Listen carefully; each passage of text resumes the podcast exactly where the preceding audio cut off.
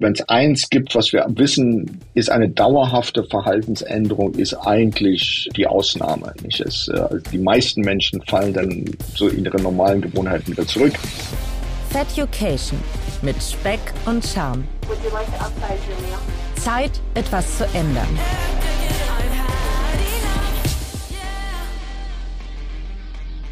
Ja moin meine lieben Fettuccinis. Ich hoffe euch geht es gut soweit und euer Start in die neue Woche verlief reibungslos. Ich möchte fett sein. Ich möchte Übergrößenklamotten shoppen. Ich möchte Bluthochdruckprobleme haben. Ich möchte, kurz gesagt, ungesund sein. Das ist ein Satz, den ihr zu 99 Prozent aller Fälle von den wenigsten bis gar keinen mehrgewichtigen Menschen jemals hören werdet. Warum stelle ich diese steile These auf? Weil ich mir ziemlich sicher bin, dass es keinen Menschen auf dieser Welt gibt, der sich freiwillig dafür entscheidet, fett zu sein. Es gibt aber eben jene, die nur sehr schwer dagegen arbeiten können und das hat unter anderem genetische Gründe, auf die mein heutiger Gast, Professor Dr. Aira Sharma, eingehen wird. Er zählt zu den renommiertesten Ärzten auf dem Fachgebiet der Adipositas und Stoffwechselerkrankungen. Durch seine umfangreiche Forschung und klinische Arbeit hat er dazu beigetragen, dass das Verständnis von Adipositas als eine komplexe und chronische Krankheit anzusehen ist, die vielfältige Ursachen und Auswirkungen hat. Er setzt sich dafür ein, dass Adipositas nicht nur als Folge von persönlichem Versagen oder mangelnder Willenskraft betrachtet wird, sondern dass individuelle gesellschaftliche Faktoren gleichermaßen berücksichtigt werden. Ich freue mich daher sehr, dass er mir digital zugeschalten ist und er sich die Zeit genommen hat, mit mir zu sprechen. Eine kleine Bitte noch in eigener Sache, bevor wir ins Interview springen. Kommentiert, aktiviert und abonniert gerne den Podcast überall da, wo ihr den Podcast hört. Er ist kostenfrei und wenn ihr mögt, könnt ihr auch auf Spotify beispielsweise an den Umfragen teilnehmen oder aber auch die einzelnen Fragen beantworten. Und jetzt springen wir in das Interview. Ich würde gerne vielleicht mit einer etwas ungewöhnlichen Frage anfangen, und zwar mit der Frage, ob du schon mal eine Diät gemacht hast. Aber ich denke, jeder von uns hat schon mal eine Diät gemacht, weil jeder von uns, äh, nicht egal ob dick oder dünn, hat schon mal versucht, gesünder zu leben. Nicht? Also viele von uns haben mit Sportprogrammen angefangen. Man geht da ins Fitnessstudio und ist dann ganz enthusiastisch. Nach ein paar Wochen ist das langweilig und man geht dann vielleicht immer weniger hin und dann vielleicht gar nicht mehr. Oder man kauft sich so ein Turngerät nicht und das steht dann irgendwann rum. Hm. Und man nutzt es nicht. Und genauso sieht es häufig auch bei den Diäten aus. Man fängt dann ganz eifrig irgendwas an, nicht ob das jetzt nun glutenfrei ist oder ob das vegan ist oder ob das Paleo ist oder intermittierendes Fasten oder was auch immer. Nicht? Und man macht das dann immer so ein paar Wochen und irgendwann macht man es halt nicht mehr. Nicht? Und das ist die Regel bei, dieser, bei, bei all diesen Diäten und all bei diesen Sachen. Weil wenn es eins gibt, was wir wissen, ist eine dauerhafte Verhaltensänderung, ist eigentlich die Ausnahme. Nicht? Es, äh, also die meisten Menschen fallen dann so in ihre normalen Gewohnheiten wieder zurück. Das gilt sogar für Leute, die ernste Krankheiten haben. Und äh, das zeigt einfach, wie schwierig es ist, dauerhaft Verhalten zu ändern. Äh, und es gibt auch gute Gründe dafür, nicht? Und da können wir gern drüber sprechen. Und wenn Sie jetzt natürlich das Gewicht ansprechen, da ist das, da ist die Sache noch problematischer, äh, weil wir es da mit einer ganz anderen Biologie zu tun haben, die, die viel komplizierter ist, als die meisten von uns sich das so vorstellen. Liegt denn für dich das Übel aller Ursachen in, im Verhalten der Menschen, dass sie übergewichtig sind? Oder liegt das auch an den Umweltfaktoren, die einem vielleicht das Leben schwerer machen? Also ohne die genetische Veranlagung, dick zu werden, wird man nicht dick können. Also wir kennen alle diese Menschen, die sind natürlich schlank, äh, die können essen, was sie wollen, die brauchen sich nie zu bewegen, nehmen aber nie ein Kilo zu. Das ist genetisch. Das ist bei denen, die haben eine genetische Veranlagung zur Schlankheit, aber das ist relativ selten. Die meisten von uns haben mehr oder weniger eine genetische Veranlagung zum Dicksein. Das ist von der Evolution her so gedacht, weil nicht, wenn es Essen gibt, ist das Vernünftige, das Essen auch zu essen. Allerdings ist diese genetische Veranlagung sehr unterschiedlich ausgeprägt. Ich meine, eines der ersten Fragen, die ich meinen Patienten oft gestellt habe, waren nicht, sagen Sie mal, von welcher Seite Ihrer Familie kommt das dann? Ist das so mehr väterlicher Seite, mütterlicher Seite?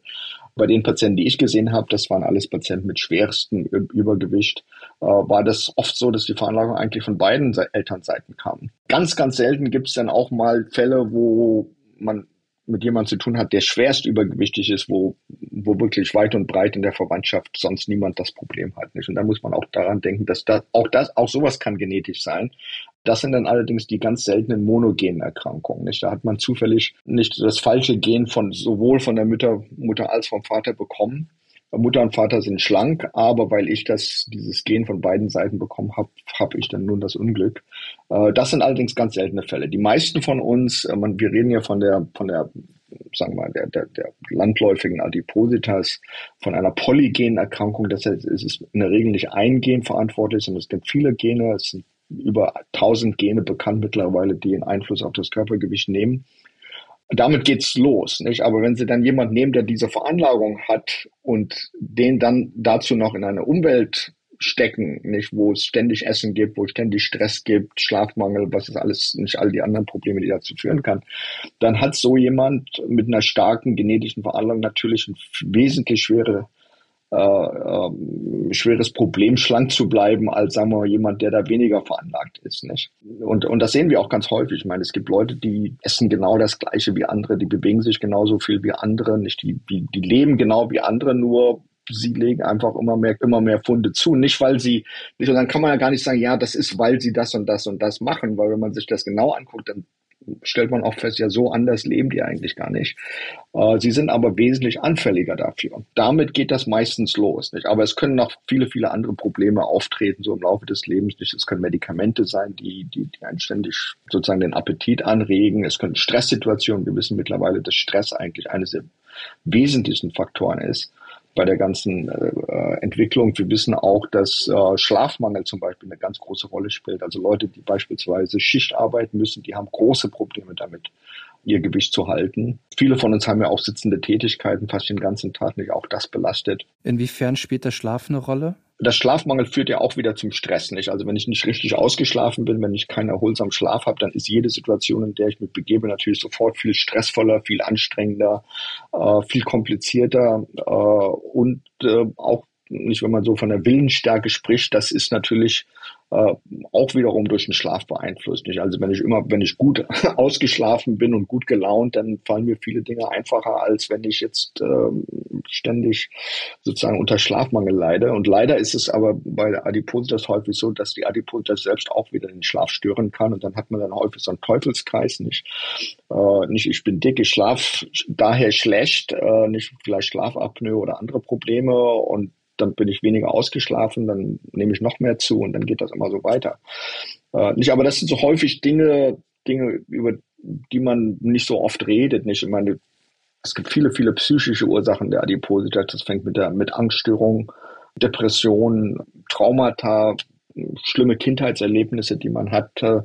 Nicht, es können viele, viele Dinge im Laufe des Lebens passieren, die dazu führen können, dass jemand äh, am Ende Adipositas entwickelt. Jetzt hast du ja das Edmond AdMotion? Das Edmonton Obesity Staging System, ja. Genau, vielen Dank. Genau darauf wollte ich als nächstes sprechen, ähm, mitentwickelt, was ja quasi, wenn ich es richtig verstanden habe, eine Art Richtlinie oder Leitfaden für Ärzte jetzt ist in dem Fachbereich, richtig? Sagen wir mal so, die, die Adipositas, die, die meisten von Ihnen, von den Zuhörern, werden ja schon mal den Begriff Body Mass Index oder BMI gehört haben. Und der BMI wird ja häufig dazu benutzt, um zu sagen, na gut, ab einem gewissen BMI hat man eine Adipositas. Das Problem mit BMI allerdings ist, dass äh, BMI ist ja einfach eine Zahl, die wird berechnet aus Größe und Gewicht. Das heißt, äh, eigentlich ist es eine Größenangabe. Nicht, also eine, äh, ein BMI sagt mir, wie groß jemand ist, er sagt mir aber nicht, wie krank jemand ist. Und wir haben in der Praxis natürlich auch Menschen, die sind relativ groß, die haben vielleicht sogar eine vermehrte Fettmasse, sie sind aber relativ gesund. Nicht? Also wenn man bei denen zum Beispiel den Blutdruck misst, ist er völlig normal, nicht Zuckertest, kein Diabetes, Schmerzen haben sie auch nicht. Im Grunde genommen geht es ihnen gut. Aber sie haben dann ein BMI, nicht bloß weil sie schwer sind oder vielleicht nicht äh, zu kurz für ihr Gewicht, äh, ist denn diese BMI-Zahl erhöht. Andererseits hat man äh, hat man Leute, die haben vielleicht genau das gleiche Gewicht oder vielleicht den gleichen BMI und haben alle, alle, alle möglichen Probleme nicht. Die haben dann, wenn man die dann untersucht, dann ist der Blutdruck erhöht, dann haben sie einen Typ 2 Diabetes, dann haben sie eine Schlafapnoe, dann haben sie eine Fettleber, dann haben sie Gelenkbeschwerden, so dass man eigentlich den Krankheitswert des Übergewichtes nicht anhand dieses dieser Körpergröße machen. Also mich interessiert als Arzt interessiert mich nicht, wie groß jemand ist, sondern wie krank jemand ist. Und von daher muss ich, äh, genügt es nicht, eine Diagnose zu stellen, sozusagen, sozusagen basierend einfach auf, auf, auf so eine, eine auf den BMI oder eine Größenangabe. Ich muss dann tatsächlich sehen, ja, welche Probleme hat denn der Patient? Welche Krankheiten oder, oder welche Gesundheitseinschränkungen sind denn dort aufgrund des Übergewichtes, nicht? Und das Edmonton Obesity Staging System, das ist einfach so ein Klassifizierungssystem, wo der Schweregrad der Adipositas nicht an der Größe gemessen wird oder an der Fettmasse gemessen wird, sondern an, dem, an der Krankheit. Also je mehr Krankheiten, je kranker der Patient, desto höher das EOS-Stadion. Und wie wir in unserer eigenen Forschung gesehen haben, hat das eigentlich relativ wenig mit der Körpergröße zu tun. Mittlerweile ist das in allen möglichen Behandlungsrichtlinien und so weiter wiedergespiegelt, weil es einfach sagen wir mal, von der Größe des Patienten sozusagen ablenkt und sagt, also es geht hier nicht um, wie groß der Patient ist, sondern es geht darum, wie krank der Patient ist. Äh, und danach sollte man dann auch die entsprechenden äh, Entscheidungen zur Behandlung treffen. Können Sie aus der Erfahrung heraus sagen, wie es tatsächlich in der Realität angenommen wird von den Ärzten? Weil wenn ich mich jetzt an meine Anfangsphasen ähm, erinnere, jetzt mit Beginn des Podcasts, aber auch natürlich davor, wie Ärzte auf mich geschaut haben, war es halt tatsächlich egal bei welchem, ich sag mal, Schmerzen ich hatte, ob jetzt Gelenkschmerzen oder sonstige Sachen, es war immer, ja, ja, sie sind, also, ne, der Mediziner schaut auf einen herab und sagt dann, Sie haben ja auch ein paar Kilo zu viel, Herr Denitz. Äh, vielleicht fangen Sie mal an, erstmal abzunehmen, ehe wir, weiß ich nicht, beispielsweise Ihnen Einlagen für die Füße verschreiben. Das Problem in der medizinischen Betreuung allerdings ist die, dass die Ärzte zwar den Rat geben, abzunehmen, es aber allerdings nicht als ihre Aufgabe sehen, den Patienten dabei zu begleiten. Nicht? Also wenn Sie jetzt zum, stellen Sie mal vor, Sie gehen mit dem Diabetes zum Arzt. Nicht? Der Hausarzt sagt Ihnen, Mensch, äh, sehr der, Ihr Blutzucker ist viel zu hoch. Da, da müssen Sie jetzt unbedingt was machen. Nicht? Also diese Sehstörungen, die Sie da haben und diese Nierenprobleme und das, das ist alles mit dem hohen Zucker. Und da müssen Sie jetzt unbedingt was machen. Äh, also wenn Sie da jetzt nicht anfangen, den Zucker irgendwie zu senken, da kann ich Ihnen dann auch nicht weiterhelfen. Nicht? Also gehen Sie mal weg, schauen Sie mal, dass Sie Ihren Zucker in den Griff bekommen äh, nicht, dann werden sie auch weniger Probleme haben. Nicht kein Arzt würde das machen, weil der Arzt würde natürlich sagen, nee, Herr Seder, Sie haben Diabetes und Sie brauchen eine Diabetesbehandlung und äh, wahrscheinlich wird er Ihnen dann sofort äh, zum Diabetesberater schicken und dann nicht, kriegen Sie da die Beratung, vielleicht müssen Sie sogar ein Medikament nehmen, nicht, dann kriegen Sie Blut, blutzuckersenkende Medikation. Nicht und der Arzt wird Ihnen sicher sagen, ja, kommen Sie, kommen Sie in vier Wochen wieder und dann schauen wir mal, wie es aussieht und äh, nicht, weil das ist ja die Behandlung, die gemacht wird. Und der Unterschied zwischen dem Diabetes und der Adipositas ist, dass bei der Adipositas kriegen sie gesagt, sie sollen abnehmen. Und da ist es ihnen quasi selber überlassen, wie sie das machen und ob sie es machen. Und wenn sie es nicht machen, dann gut, dann liegt es irgendwie an ihnen. Während das bei der Diabetesbehandlung ist, ist natürlich meine Aufgabe als Arzt, eine ordentliche Diabetesbehandlung zu machen. Nicht? Und der Unterschied ist, dass wenn sie, nicht wenn die Diabetes, wenn die Adipositas-Behandlung nicht gut läuft, dann liegt es dann liegt es an ihnen, weil sie das nicht richtig machen. Äh, während wenn nicht, wenn sie bei mir als als Patient mit Diabetes äh, eine schlechte Diabetes-Einstellung ist, dann muss ich sagen, Mensch, was ist denn das für ein Arzt nicht? Der kann doch nicht mal einen Diabetes einstellen. Äh, nicht? Und da sehen Sie den großen Unterschied, nicht wie wir an, ein, ein, ein, ein, äh, an die Adipositas herangehen. Nicht, das ist quasi nicht, ich sage Ihnen, das ist ungesund, machen Sie was dagegen und dann ist es, dann müssen Sie was machen. Während bei Diabetes als Arzt würde ich sagen, ja, das ist eigentlich etwas, ist, ja, ist jetzt meine Aufgabe, dafür zu sorgen, dass Ihr Diabetes vernünftig eingestellt wird. Nicht? Und das ist ein grundsätzlicher Unterschied, nicht, dass, dass äh, die Behandlung der Adipositas nach wie vor von den meisten Ärzten nicht als ihre auf, eigentliche Aufgabe angesehen wird. Nicht, das wird nicht, und das ist ein Riesenunterschied zu anderen Krankheiten, nicht, wo der Arzt es selbstverständlich ist, ist meine Aufgabe als Arzt, ihren Diabetes zu behandeln oder ihren Hochdruck zu behandeln oder ihre Herzerkrankung zu behandeln. Aber die meisten Ärzte sehen es nicht als ihre Aufgabe, beim Patienten eine Adipositas-Behandlung durchzuführen. Und man muss ehrlich sein, die meisten Ärzte wissen gar nicht, wie das geht. Und das haben die nie gelernt. Schade. Woran liegt es? Also ich meine, es ist ja ein umfassendes Studium, was man da so absolviert als Mediziner. Das ist ja jetzt nichts, was man. Ja, und in dem Studium lernt man auch viele Dinge, aber das eine, was man nicht lernt, also man lernt auch, dass Adipositas nicht gesund ist, nicht? Oder dass man natürlich sollte, äh, versteht man, dass die Adipositas zu diesen ganzen Problemen führen kann. Aber es wird, weil die Adipositas oft nicht als Erkrankung angesehen wird, sagen Ärzte, die Ärzte sagen, ja, ich bin dazu da, ich bin ausgebildet, Krankheiten zu behandeln. Und wenn ich sage, die Adipositas ist keine Erkrankung, ja, dann, dann muss ich auch nicht lernen, wie man sie behandelt. Nicht? Und, da, und, und, und da ist genau das Dilemma, nicht? Dass, dass wir, wir haben die Adipositas lange nicht als, Erkrank als eigenständige Erkrankung angesehen und daher kommt auch in der Medizinerausbildung die eigentliche Behandlung der Adipositas fast gar nicht vor.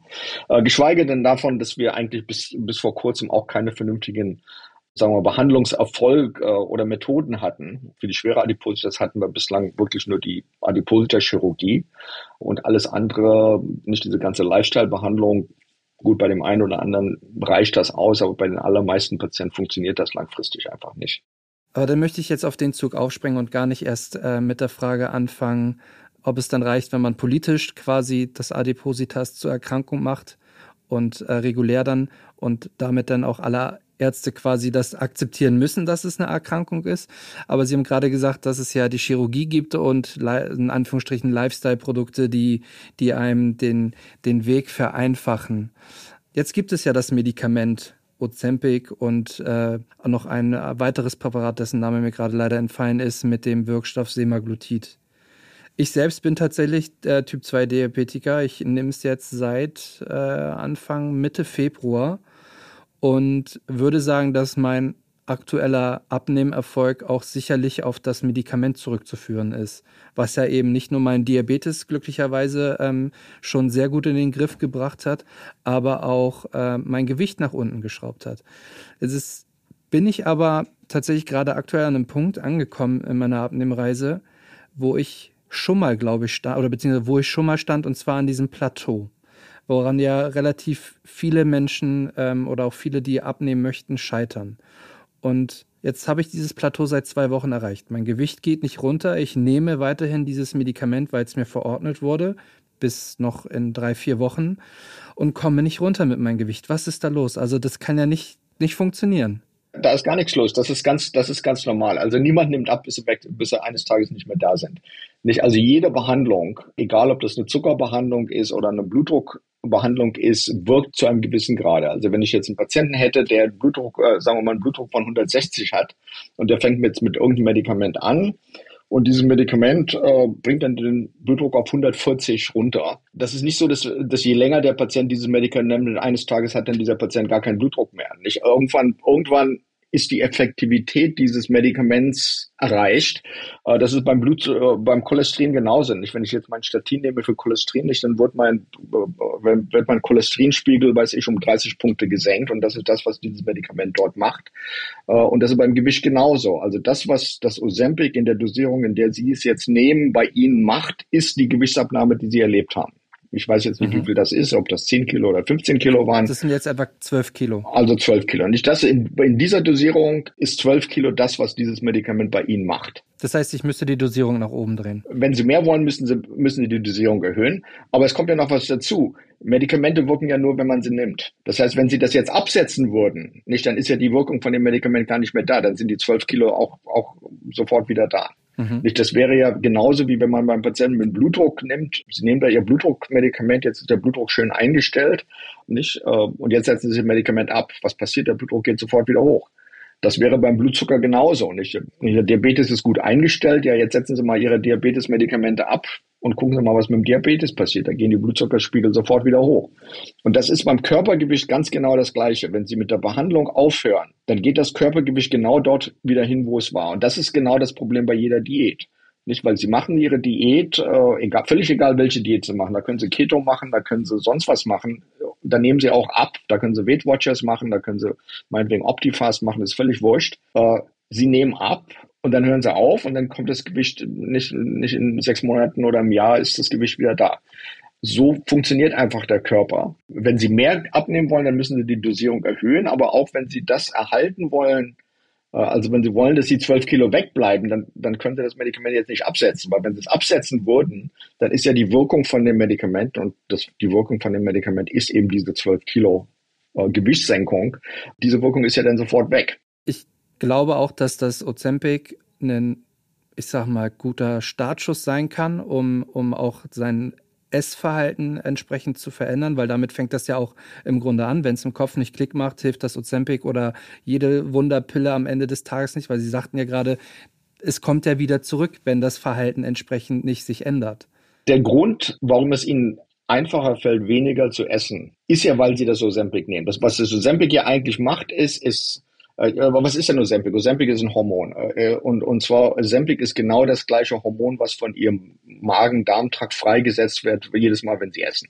Nicht? Also je, nach jeder Mahlzeit geht, geht im Körper der Spiegel von, von GLP-1, so heißt das Hormon, das steigt und das, das ist ein Sättigungssignal. Nicht? Das Gehirn sagt dann, okay, jetzt bin ich satt, jetzt kann ich aufhören zu essen. Also, und dann habe ich keinen Hunger mehr.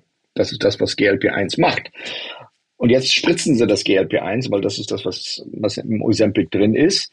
Und da denkt ihr Gehirn, ja, ich habe ja gar keinen Hunger, ich bin ja satt. Das, also also dem, dem Gehirn wird quasi vorgetäuscht, als hätten sie jetzt gerade eine große Mahlzeit gehabt, die sie gar nicht gehabt haben. Und deswegen haben sie auch keinen Hunger. Und wenn ich ihnen jetzt da sage, ja, hier, hier, na, essen sie doch, nicht, dann sagen, na, will ich gar nicht, ich habe ich hab ja gar keinen Hunger. Weil das Gehirn denkt, sie haben ja schon gegessen. Aber das ist ja die eigentliche Wirkung dieses Medikaments. Das ist ja die, die sozusagen die Biologie, die da, die dieses Medikament bewirkt.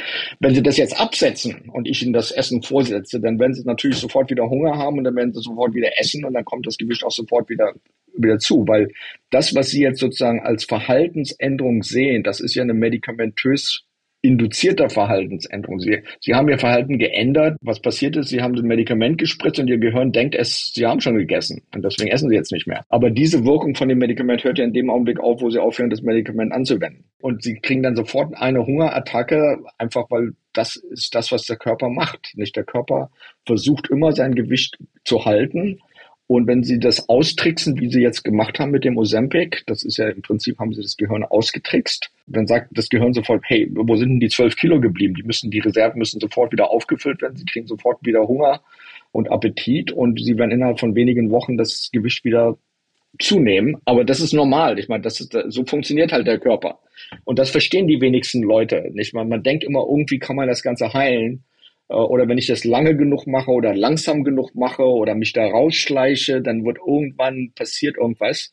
Äh, aber das ist äh, nicht, und das zeigt ja auch die Wissenschaft, so funktioniert der Körper nicht. Das ist nicht, und deswegen reden wir halt von einer chronischen Erkrankung, von einer Erkrankung, die halt eine Langzeitbehandlung braucht. Aber wie sieht denn die Langzeitbehandlung aus? Weil ich meine, wenn jetzt, für mich ist es so, dass ich nehme jeden Morgen vier Tabletten.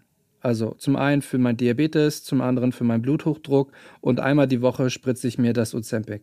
Ich werde im Grunde an sieben Tage in der Woche, jeden Tag, jeden Morgen daran erinnert, dass ich krank bin. Und ich möchte das nicht mein Leben lang machen und diese Tabletten nehmen. Deswegen habe ich mir gesagt, ich fange jetzt an, an was an meinem Verhalten zu verändern. Unter anderem hilft mir das Ozempic jetzt dabei. Aber ich verstehe auch die Fallhöhe, die mit diesem, mit diesem Medikament kommt dass dann halt, sobald man es absetzt, halt wieder diese 12 oder 15 Kilo oder x Kilo, die man abgenommen hat, wieder drauf hat.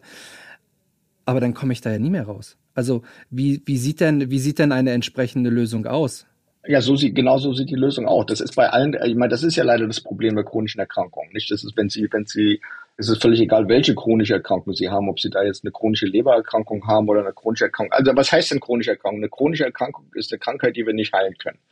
Und was das heißt, ist, das ist eine Erkrankung, wo man kann sie behandeln, aber man kann sie nicht heilen. Das heißt, die Behandlung muss fortgeführt werden. Und das ist beim Diabetes so, das ist beim Hochdruck so, das ist bei Nierenerkrankungen so, das ist bei, ich muss fast sagen, eigentlich fast die, nicht außer einer akute Ohrenentzündung oder eine akute Infektion sind die meisten Krankheiten, mit denen wir es in der Medizin zu tun haben, eigentlich lebenslange Erkrankungen. Was ist mir lieber? Ich lebe mit dieser Krankheit unbehandelt nicht und erdulde dann die ganzen Komplikationen und Probleme, die ich damit habe. Oder ich lebe mit der Krankheit aber behandle sie, äh, dann lebe ich zwar immer noch mit dieser Krankheit, aber sie ist wenigstens behandelt und ich und habe diese Probleme, die ich sonst hätte, nicht hätte. Das ist sozusagen die Nutzenabwägung, ja, das Nutzen-Risiko-Verhältnis, ja. Da muss man sich auch anschauen, was ist das Risiko der Behandlung. Beim Sagen, ja, was ist das Risiko der Behandlung, muss man auch immer die Frage stellen, ja, was ist das Risiko der Nichtbehandlung? Und das muss man individuell abschätzen und das muss natürlich jeder für sich selber entscheiden, zu sagen, okay, welches Risiko gehe ich ein aber dass die Adipositas eine Krankheit ist, die man einfach kurzfristig behandelt, man nimmt ab und dann ist das Problem gelöst. Das ist, das entspricht einfach nicht, nicht diesem Krankheitsbild. Ich meine, ich mache das seit 30 Jahren, ich habe noch keinen Fall der Adipositas geheilt. Ich habe viele, viele Patienten, die ordentlich behandelt sind und die erfolgreich behandelt wurden und mit einer erfolgreichen Behandlung eigentlich sehr gut leben. Äh, aber ich würde keinen einzigen davon als geheilt ansehen, weil die müssen alle was machen. Und wenn das Einzige, was sie machen, ist äh, jeden Tag ihre Medikamente nehmen, gut, dann müssen sie es halt machen. Ich meine, das ist beim Patienten mit Bluthochdruck oder Herzerkrankung auch nicht anders. Also in meinem Verständnis gibt es jetzt diese Spritze, glaube ich, seit etwas über einem Jahr in Deutschland und die Langzeitwirkungen sind jetzt noch nicht so wirklich erforscht, oder? Nein, was heißt Langzeitwirkung? Also das, das, äh, das GLP-1 als Medikation gibt es seit über 15 Jahren, eigentlich 18 Jahre jetzt äh, wurde das zur Behandlung des Diabetes eingesetzt. Nicht? Und äh, gut, das Molekül ist jetzt hin anders, weil man es jetzt nur noch einmal die Woche braucht, aber das Molekül ist im Prinzip genau das gleiche. Ja, das ist äh, der Wirkstoff ist genau das gleiche. Und wir reden ja hier jetzt hier auch nicht von irgendwelcher Chemie, sondern das ist ja ein, eigentlich ist das ein Hormon, der der Körper selber produziert. Nicht? Also wenn man so will, das ist eigentlich ein Naturstoff. Äh, wenn man so will. Nicht, das wurde ein bisschen verändert, damit es äh, eine längere Halbwertszeit hat, damit man es wirklich nur mal einmal die Woche geben kann. Aber im Grunde genommen ist das Molekül genau das gleiche, was, was nach jeder Mahlzeit vom Magen-Darm freigesetzt wird. Das ist eine Hormonbehandlung und das ist ein körpereigenes Hormon, was da gegeben wird. Und da kann man sagen, gut, also die Langzeiterfahrung mit dieser Behandlung ist, äh, ja, in der Natur hat es das schon immer gegeben, nicht? Aber wie unterscheiden Sie dann die Behandlung mit Ozempic zu beispielsweise einer Magenverkleinerung? Weil im Grunde passiert ja etwas Ähnliches durch die Magenverkleinerung, was Ozempic jetzt auch hervorruft. Ja, wobei die Magenverkleinerung, erstens, erstens ist es ein chirurgischer Eingriff, der ist nicht mehr rückgängig. Also beim Ozempic ist es natürlich so, wenn Sie jetzt tatsächlich irgendwann mal Probleme damit bekommen sollten, können Sie es jederzeit absetzen. Gut, dann müssen, dann kriegen Sie, dann kommen die zwölf Kilo wieder, aber Sie müssen es nicht Ihr Leben lang weiternehmen. Wenn es Probleme geben würde. Mit einer Magenverkleidung ist das nicht. Wenn Sie jetzt nach drei Jahren nach einer Magenverkleidung sagen, ja gut, äh, ich habe jetzt Probleme damit, dann können Sie den Magen nicht wieder vergrößern. Nicht, der ist weg. Äh, nicht, das ist schon mal der eine Unterschied. Nicht eine Operation kann man nicht versuchen. Ein Medikament kann man immer versuchen. Wenn es wirkt, ist gut. Wenn es nicht wirkt, gut, dann setzen wir es wieder ab. Das geht bei einer Operation nicht. Also wenn der Magen weg ist, ist er weg. Das ist das eine. Das zweite ist, es gibt natürlich, weil dieses, diese Operation, die verändern natürlich den Verdauungstrakt schon nicht nur auf eine Weise, sondern auf, auf, auf eine kompliziertere Weise. Nicht? Und da kann es natürlich bei Patienten, also es ist jetzt beim, bei, der, bei dem Schlauchmagen vielleicht nicht so das Problem, aber zum Beispiel beim Bypass, da kann es andere Probleme geben. Nicht, die man jetzt zum Beispiel bei so einer Spritze nicht haben würde. Also das sind unterschiedliche Behandlungen. Also mein Rat zu Patienten ist in der Regel zu sagen, also erstmal die konservativen Behandlungen ausprobieren, bevor man sich operieren lässt, weil Operation kann man nicht mehr rückgängig machen. Äh, Medikamente kann man jederzeit absetzen, wenn man sie nicht verträgt. Ich ähm, bin schon bei meiner letzten Frage angekommen.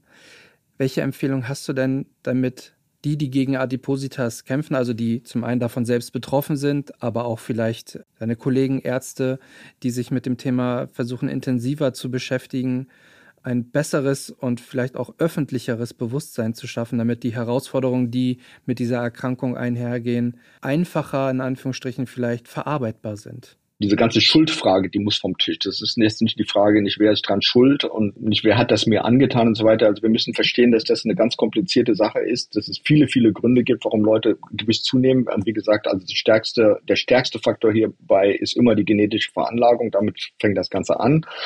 Äh, dagegen kann man nichts machen. Das man, die, hat, die hat man in der Wiege mitbekommen. Und man muss allerdings dann wissen, dass äh, der Körper wird immer versuchen, sein Gewicht zu verteidigen. Das ist, wenn man, wenn man einmal zugenommen hat, dann wird das Problem zu einem Dauerproblem. Und deswegen auch immer der Rat, nicht, äh, man sollte nicht warten, bis man BMI von 50 hat, bis man, bis man sich überlegt, ja, jetzt müsste was passieren, sondern man fängt dann schon an, in dem Augenblick, wo man merkt, Mensch, ich nehme immer weiter zu, da ist der Zeitpunkt eigentlich, wo man schon anfangen sollte und zu sagen, na gut, was kann ich dafür machen? Da sollte man dann wirklich mit seinem Arzt ein Gespräch drüber halten. Vielleicht lassen sich dann Ursachen finden, die man behandeln kann.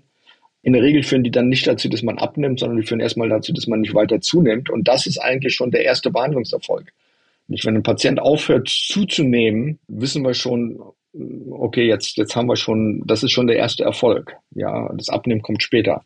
Dauerhaft abzunehmen ist, wo das Problem liegt. Nicht? Also kurzfristig abnehmen kann jeder. Jede Diät funktioniert. Ist mir völlig egal, welche Diät Sie machen. Sie werden abnehmen. Das Problem ist ja, wird denn diese, wollen Sie jetzt Ihr Leben lang äh, so weiterleben mit dieser Diät? Ja, und das ist, und das wissen wir, dass die allermeisten Leute das einfach mit Diäten nicht schaffen. Das geht einfach nicht. Ja, das ist, das ist mit, sagen wir mal, normalem Verhalten, normalem Leben, normale kulturellen Dingen einfach nicht vereinbar. Wenn das einfach wäre, hätten wir ja das Problem gar nicht. Das ist wohl wahr. Vielen Dank für deine Zeit. Es war wirklich ein sehr interessantes und spannendes Gespräch. Ich hoffe, meine Hörer haben auch sehr viel mitgenommen wie ich. Und danke. Wieder. Ja, und das war die heutige Folge. Etwas länger als sonst. Aber wie fandet ihr sie denn? Was ist euer Fazit aus den spannenden und interessanten Antworten von Aira? Sollen wir ihn erneut einladen? Mir sind jetzt tatsächlich noch im Nachgang ein paar Punkte eingefallen. Wenn ihr auch welche habt, dann immer raus damit. Über Instagram findet ihr mich bei Feducation oder schreibt mir eine Mail an feducation at gmail.com. Und vergisst nicht, wie auch schon am Anfang gesagt, kommentiert, abonniert und aktiviert sehr gerne die Glocke, damit ihr auch weiterhin keine neuen Folgen verpasst. Und jetzt wünsche ich euch eine schöne und leckere Woche. Feducation mit Speck und Charme. Zeit, etwas zu ändern.